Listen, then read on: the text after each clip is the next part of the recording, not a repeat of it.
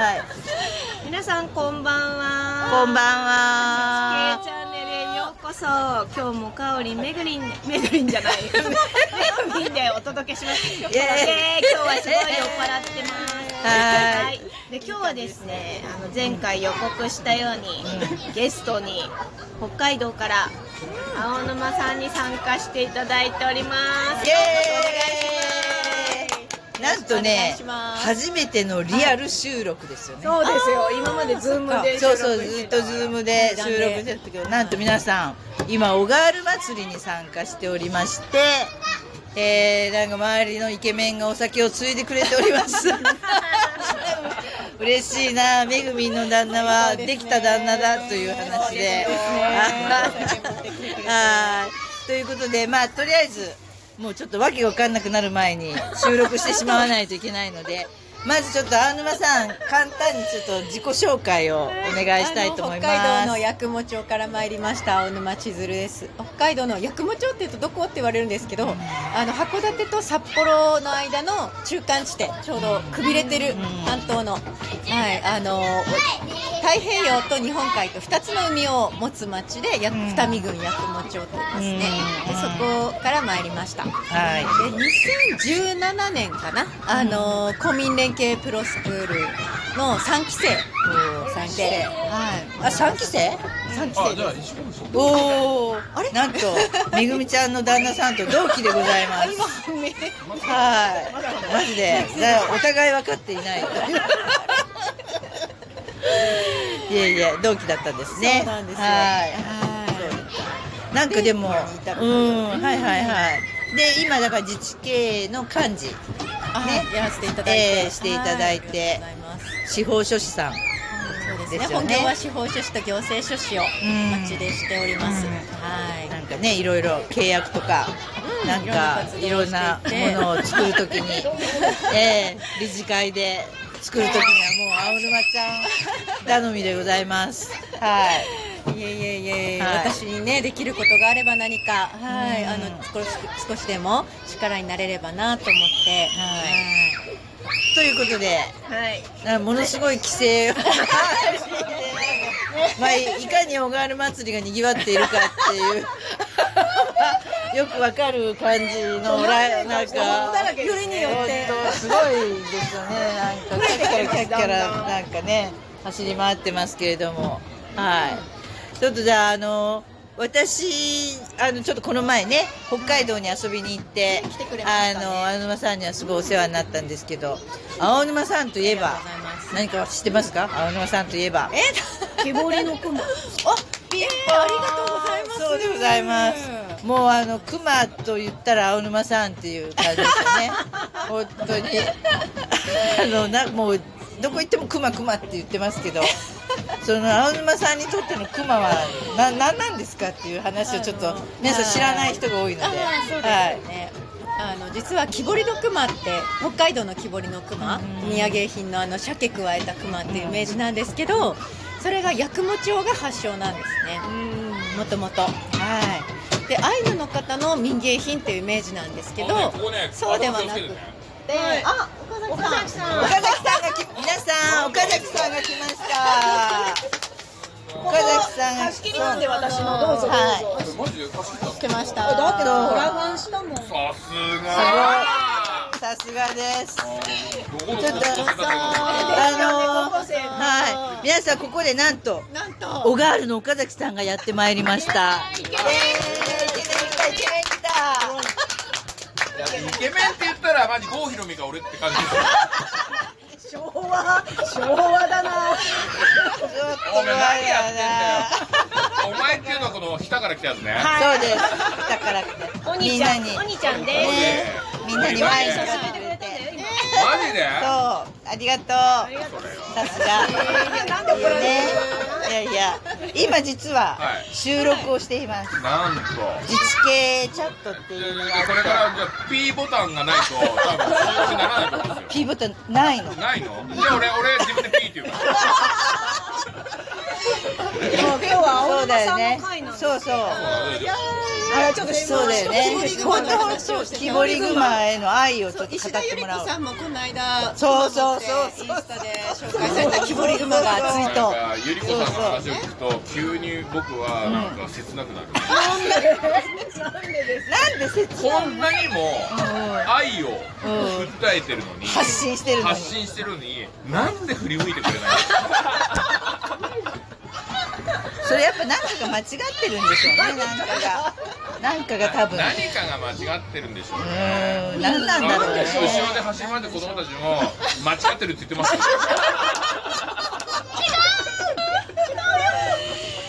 なんで木彫り馬が使えるかもしれないですよギボリグマ振り向いてくれるかもしれマジで？ないなと思ってゆり子さん。あはキボリン。ちょっとね。キボリン。キキボリンさんかボリンが俺俺に俺に 力を与えてくれるキボリンいやいやいやいや高いの買わした方がいいですよいやいやもう聞いてる人には本当申し訳ないいやいや木彫り熊って言ったらうん。俺思い出あるんですけど、ん俺の元嫁の階段の踊り場に木彫り熊があって木彫り熊が置いてあって、いつも俺の右右足の小指にアタックしてくるわけ。めっちゃ痛いんだよ。森さんそこ柴田さん座ってもいいめっちゃめっちゃ痛い。でもそれがは木彫りって俺に名付けられて。木彫りああなるほど。木彫り勘弁してくれよ。そう鮭咥えてたあそれはでも忘れられない結びつきがあるわけじゃないですかやっぱり。木彫りだから。離婚の原因の木彫りだなとんだとばっちりあじゃあ熊のせい。熊のせい。を熊がキューピッドになっちゃうかもしれない。そうだよね。確かに。ゆり子さんに。ゆり子さんにむっちゃ高いらしいから熊。は八雲町が持ってる。だからやっぱり何百万円単位かの熊の木彫りのい熊を。え木彫りってそんな高いの？ヤクモのクマは。そう。これそれをそのゆり子さんに送る。お金ってことですねやっぱり。やっぱいやそりゃそうでしょ。いやいやそりゃそりゃやっぱりそりゃななんてもう金次第って言うじゃないですか。いやいや大体スクールっていうのはそういうのを学びにみんな来てるわけだから。そうそうそうそうねだから石田ゆり子さんにヤクモにちょっっと来てもらえないかなだからゆり子よりのあの熊をさとんさんをつけてくださいゆり子さん好みのそう熊を選定してくれますよ。ピンキリ。すっごいらしいですよなんか。そう。ゆり子さんもだから、そうなんですよ。ヤクモの木彫り熊と一緒にインスタで写っててうん。可愛いってめでてくれてたんで。へそう。そうそう。真面目な話なんですよ真面目この真面目。カーサブレタスで50ページ特集されたんですそうそうそうそうそう。ブレタスにも載せてくれてなんかね真面真面目な話にちょっと寄せるとそのすごいクマがいっぱいあってそれがさなんか散逸してしまいそうな感じ。そうですね捨てられたりとか。もう燃やす価値がわからないから。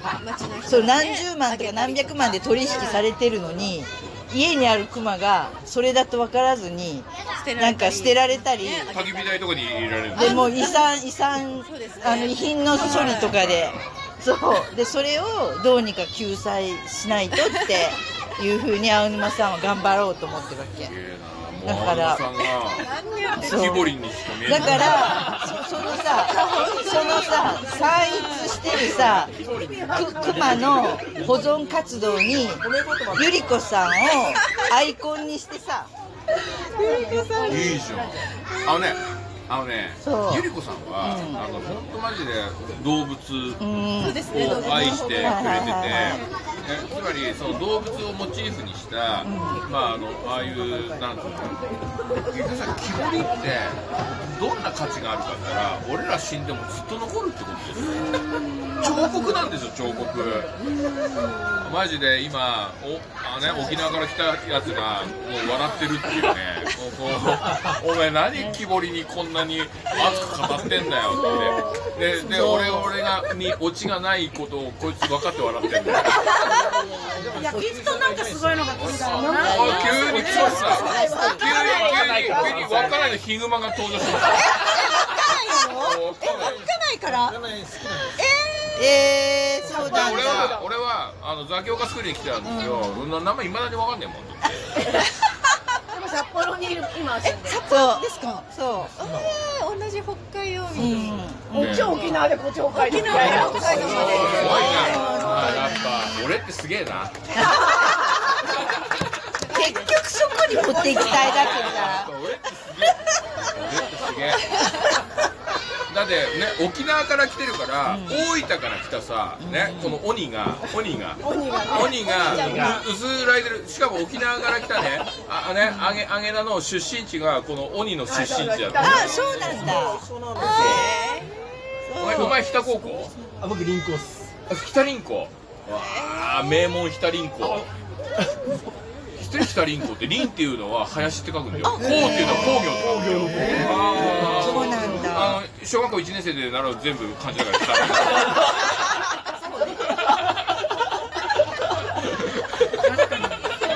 そうだけど。そうだよ小学生小学生1年生が書けるんだよ日田林校なんかもうお兄ちゃんの価値がすごいそうだね。そうだね。確かに。かすむぐらいそうだよね。私たちはでも見えないもんどこから来たかなって中途半端で。すいませんねいやいや。皆さんちょっとあのラジオの収録ということを忘れないようにしていただいてちょっとクマに話を戻しましょう。クマにそう俺らもう黙ろうぜお前ら喋りすぎだ。いやでもさ本当にあのゆり子さんにさ本当カーサブルースたちにあんな風に取り上げられたりとかすごいしてるわけだから、50ページ特集ね。ここはやっぱ岡崎さんの人脈や知名度にちょっとさ手を貸してもらってゆり子さんにどうですか？っつって話を持っていってもらう。が見えてきたような気がするんですよね、ねもう喋れないって決めたんだ。いいよいいよちょっとならいいよ。ちょっとねちょっとならいいよ。あのね俺のフェイスブックのフォロワーで、すごくゆり子さんに近い人が2人いる、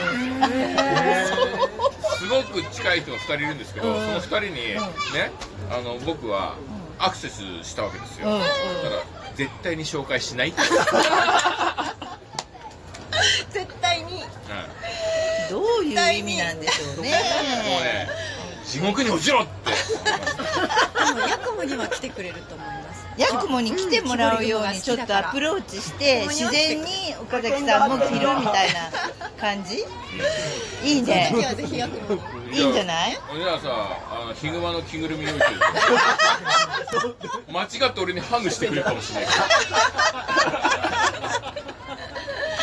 間違いのでもなんかそういう人を捕まえるのってでも実際ありかもしれないよ。インフルエンサーを。そうですね。インフルエンサーをちゃんとさ捕まえるとかって。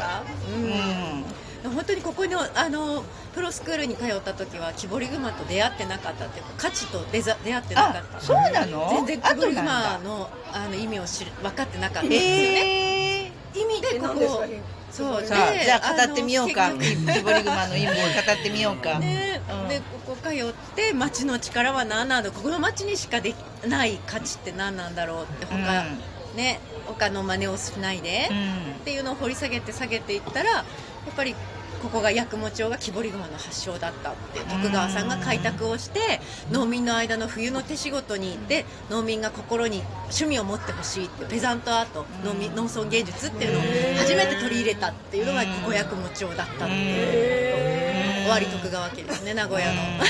知ってました？知らねえよ。おかしいなおかしいいお前らも知らねえだろ。やいやいやいやいや。だからここのスクールで学んでで何やってもうまくいかなかったんですよ。結局上っ面で、はい結局は。やなんか端で終わってたんですけど。鮭加えてるさ木彫り熊ってもういいいろんな家にあったよねみんな。うんあった。すっごい勢いでさあった時期があるんだよね。そうでやっぱりライフスタイルの変化で、うん。まあ、あのテレビも薄型に変わりましたしうん。大きなお土産を買う時代じゃなくなったってことうん。でどんどん廃れてって大量生産ういやだからさみ民芸運動の走りみたいな感じなんだよ。そうですね民芸農村のそのだから倉敷大好きなのよ。うん本当に大原さんとだから徳川さんがちょっとダブりすごいますね柳宗悦がなんたらかんたらみたいな感じになっちゃうわけよ。すごい。いアカデミックだぞお前ついてきてっか？でもしない。いやいやいやいやいやバカデミックにはついてきてバカで今ずーっとそれを言ういやいやいやいやもう。1分そう。40秒前からやだよね。真面目に語ってんのにねと自治系のおかげだと思ってますね。いやいやいやいやそうそうそうはいもう本当にうちの町のエンジンはこれしかないこの力でしょうって見つけちゃってうそこから素晴今らしいですよ本当にそういうんいやいやでさ役所が結構いい熊をたくさん寄贈されて持ってる持ってるで持っててで持っててでその持ってる人が死んだりとかしたら寄贈を受けたりとかして役所にこう集まってくるんだけどそのすごい熊を本当無造作に陳列して 隣にその農機具昔の農機具とか民具とかを本当こう乱雑に飾ってるわけ。そことそれで薬物町役場とかでってこと、うん八雲町資料あの木彫り熊資料館ってそうでそれをさ私連れて行かれてすっごい怒ってるわけだからもう全然価値が分かってないとかってそれでクマってなどんな条件なんですかいい熊はだからさその役所が持ってるのもあるし、その個人が持ってるものもあるしっていう感じだよね。だからね。やっぱりなんか作家性があるんですよ八雲の作家って。うん。この人の作品。そうそうそう柴崎さんの作品加藤さんの作品。で大全然違うのよ。その熊のそ作者ごのとに個性が違ってて。うん、すっごいデフォルメされてるようなのもあれば、すっごい写実的なのもあるし、すっごいデザイン性が高いのが、あいやすごい。あのそれは見に行くとさええー、とかって、うん、よそにね。そうそうそうそうそうそうそうう。んね、だからそう木彫り熊に特化した資料館っていうのは日本に一つしかないので、そう。いう意味では年間に6000人が来てるっていう6000説はあるんですけど、まあね、でもまあうちのそれを町ではいやいや。うちの荒谷別記念館多分1000人くらいでも無料なんですよ。はい無料でやねってる。そう。はい。でそれボロボロなのよその施設がそれでその市からさその受け負うっていうか一緒にややろうとかっていう話がちょっとさっきあってさっき？うんやめとけと。民具の管理までやらされるよって。勝手にやらしやらいやいやり民具の管理はやらなくっていいって。だだからそう。っていう話をしていました。いやいやでもすごいよ。ええく熊でもも本当に昨日も大丸の外商からあの顧客が欲しいって言ってるんでヤクモの木彫りが手にありませんか？って？いう電話が来たりとかやっぱりその富裕層コレクターのねその目に留まって今。そうないやのあるんじゃないのあんたのところにもその木彫り木彫り熊ななんかねそういうのなんでもねえよ。途中でやめるあれあれ俺今の話を聞いてふって思ったことが、まあ、ありまして結局その価値が分かる人がいるかいないかによってその街の価値って変わるのかっていうことがなんとなく寂しいよねって。でそういうことをやっぱり価値は価値があるんだっていう教育も含めて、まあ、これがさあの日本の場合はささっきのさ木彫り君もそうなんの話聞いてそうなんだろうなと思ったのは作者に価値がついてくるわうんけよ。うん。そうだね。作者に確かに、けどあの日本酒もそうだ銘柄に価値がついてくるんだけど、うんフランスの場合はさフランスってまあまあブランドブランド国家なんだけど、あそこはさ絶対に廃れないものに価値をつけるわけ、うん。うんうん絶対にそれであの何かあったらワインだったらさブドウ畑にうん価値をつけるわけ、そうだね。はいはいはいはい。作り手に価値をつけない、はいはいはいまあいますよ。作り手に価値をつけてこの人が作ったこの何年ものっていうのはあるんだけれども基本的にはロマネコンティはロマネコンティなわけ、誰が作ってようも。だからそのヤクモの木彫り熊っていうものに対して作者に対する価値ではなくてこここの山の木を使ったとかここのここの農村地域で作られたものとかっていうその人が死んでも価値が残る価値づけっていうのを作った方がいいなってだからやっぱエリアの価値だよね。そうですね。エリアに価値をつける。価値のね付け方が日本人少し間違ってるんだよなって気はしますねなんかすっごいいいこと。なんか前半前半と全然もしかしたらいや本当徳川さんがやりたかったところそこなのかもって思ったんですけど。あの徳川さんは役もをね開拓した徳川さんは結局あの農民が掘った木彫り熊を全部買い取ってどんな熊でも買い取るって言って全部買い取ってで夜勤をしてたんですよ。ヤクモっていうブランドのヤクモ。はいはい。まさにまさにそういうことだよ。まさにそういうことだよ。ブランディングしてて、うん。作り手の価値じゃなくて、その地域で作られたという価値を作ることが、まあ、未来へも残るっていうね、こことなんだと俺思うよ。あの今の話聞いた時にだから。そうすごい。ちょちょっとあの価値の残し方のなんかベクトルを変えるとまた違ったことが起きるんじゃないのかなって。今日何人かアドバイスをもらったけどなんか一番深いね。深いでしょさすが。やっぱさすがだわ。俺はね、俺はね、どんなバカな話したって、今、沖縄にさ、人体被害をもたらしてるうん。台風と台風ね叩えるなの嫌だけど、あれ、V 字に戻っていきたじゃんやいや。すごいよねあれ。名前カーヌンって言うんでしょ俺は、俺は、うん。マーさんだから。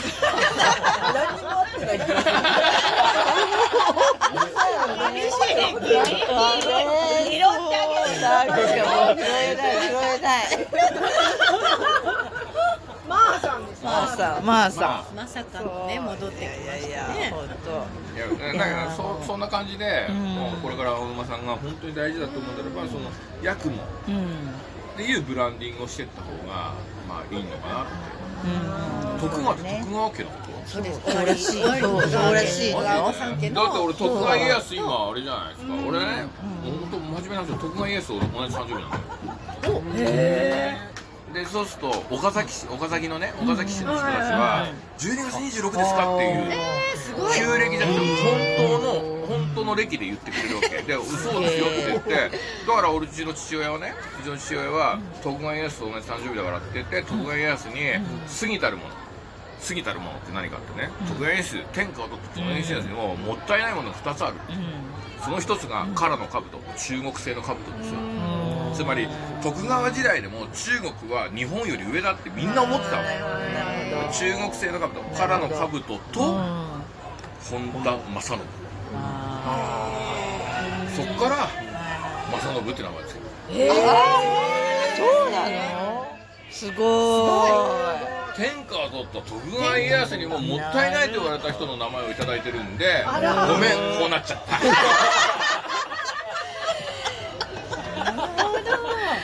えー、もう拾えないね拾えないねなかなか。交渉すぎてなんか。もうちょっと敬った方がいいところですよ。えー、正信を。武将ではない武将では武武将はほんほん本田でも違う本田正信は知将の方だからずる賢いそっちの地じゃない気がする。え あ何？そっちの地じゃない。え何？恥ずかしいでしょ。ちちちくピー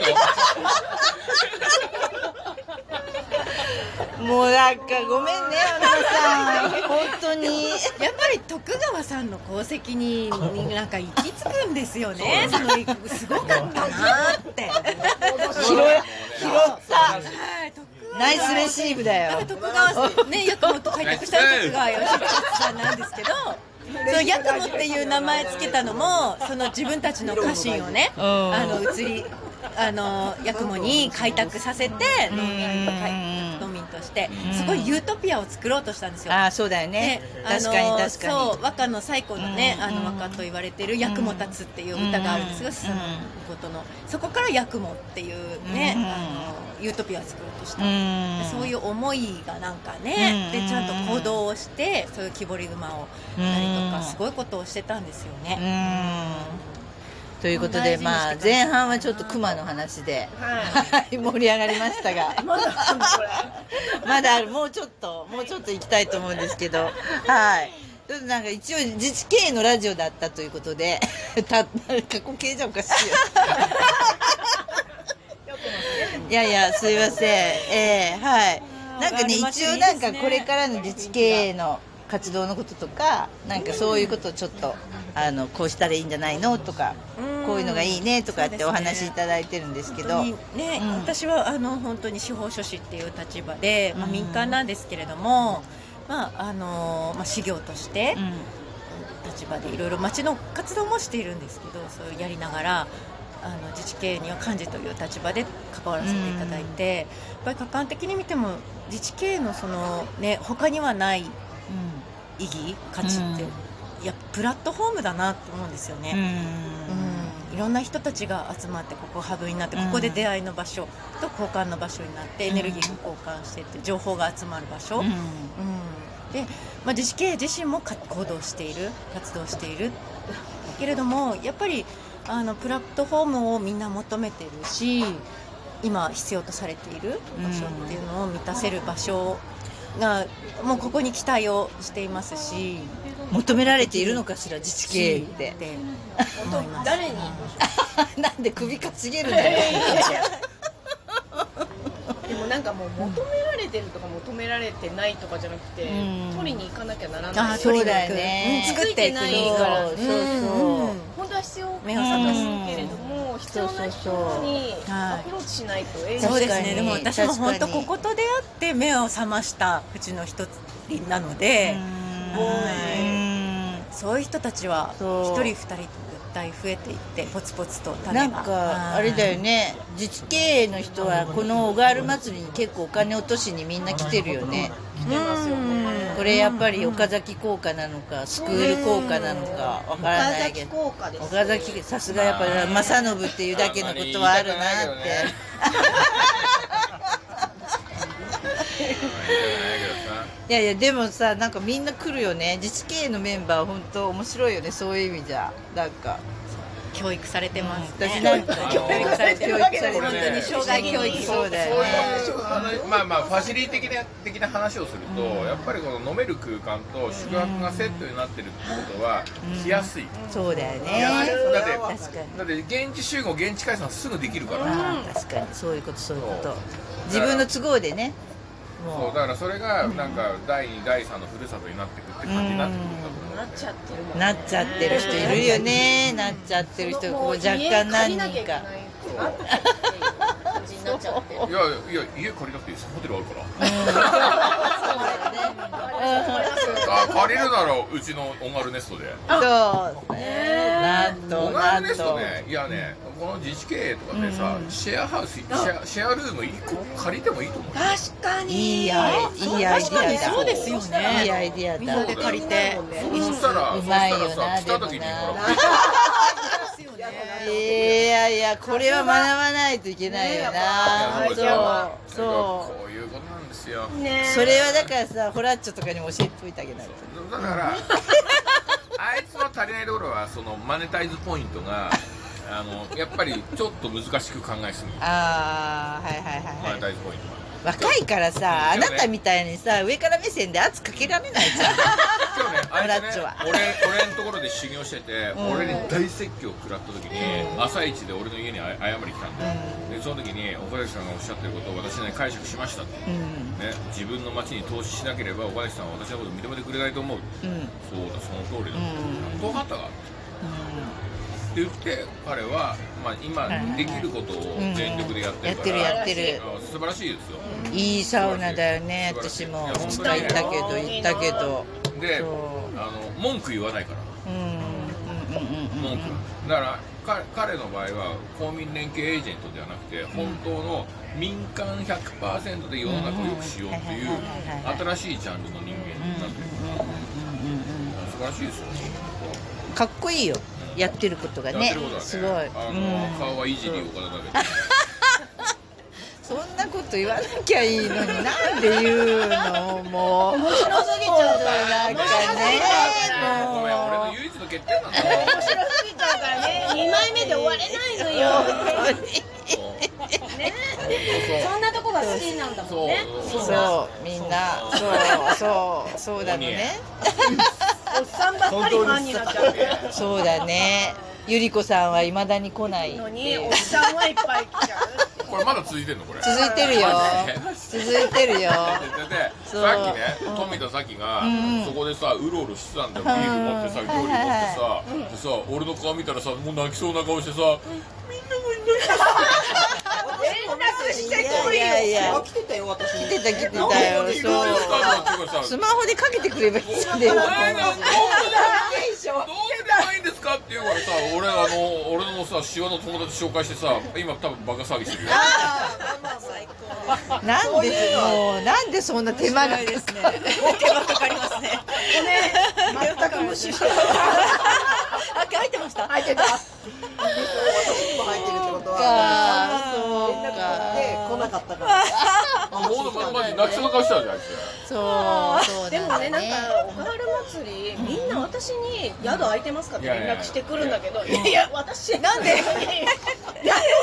宿の状況まで。は管理してないよなんかいろんな合宿やりすぎて多分みんなわけが分かんなくなってね多宿分とツアーなそうそう私来年おばある企画にに入ってたらすいませんいやいいで。すね入った入ったよ最初さっきいや今日もね、今日もさっきもさ、昼なバレーボールやってたじゃん、で俺一応関係者だからさ4セットやるの見なきゃいけないのって見てたんだけど、2セット目で俺も出てきたんだよ、まあそれは何かって言ったら、トラブルが発生した、でもう。そ祭りとは違うところですよ、オガールの中でトラブルが発生したって言って、もう平山にこれこれもうめっちゃ怒ってるからもう俺もう一回謝ってこなきゃなって言ったら、まあ行けばねうん。あのいや、それ来てくれてありがとうございますって。だだからそのね、怒ってる人とか、トラブルを解決したいと思ったら、もうとにかく自分が悪いと思ったら頭下げるしかないのよ。そう。いう時は上から下げた方が早いんだよねそう。下生かさずに。そうそうえ？鉄則鉄則俺が行くと。いや僕の管理不足です。もうよすいませんできる夫ですいません。やっぱもう酒が来た。できる夫はもう、私は中央駅でね、いやいやまさかれさんずっと言われるから。いやマジで、マジで。私はめったにしない粗相いやです。いやいや、めったにしない粗相、まやっぱり。さか俺の目の前でする。いやい。や一番知られたくない。すごい。いいないい旦那捕まえたよね。ほいほいいやほん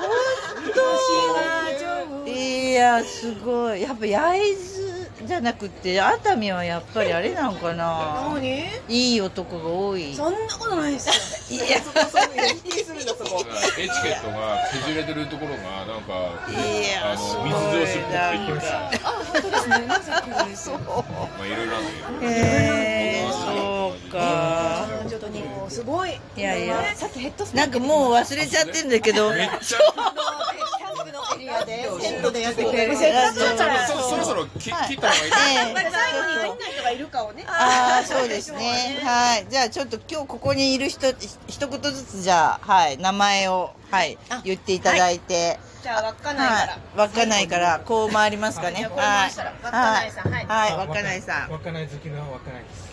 何言ってるのかよくわかんない。どうすればいい？最北端並みに面白くない？はい次行きましょう次次はい次。大分県の、えー、日田市っていうところのはい三次行ってくだ宅です。さいはい来ましたよ。はいお待たせから来ました。めぐみの夫の小林久典です。嫁に嫁に捨てられた男忘れられたもんね。忘れられた。はいはいじゃあ沖はい縄から来ましたあげなです。はい。えなちゃん。台風の隙間で。沖縄から来ました柴田です。はいイエーイ。じゃあまああの皆さんもちょっと収集がつかないので今日はこの辺で終わりにしたいと思いますのでまたねバイバイ。次回は次回はホラッチョのはず。はい。はい。はい。じゃあね。おやすみなさい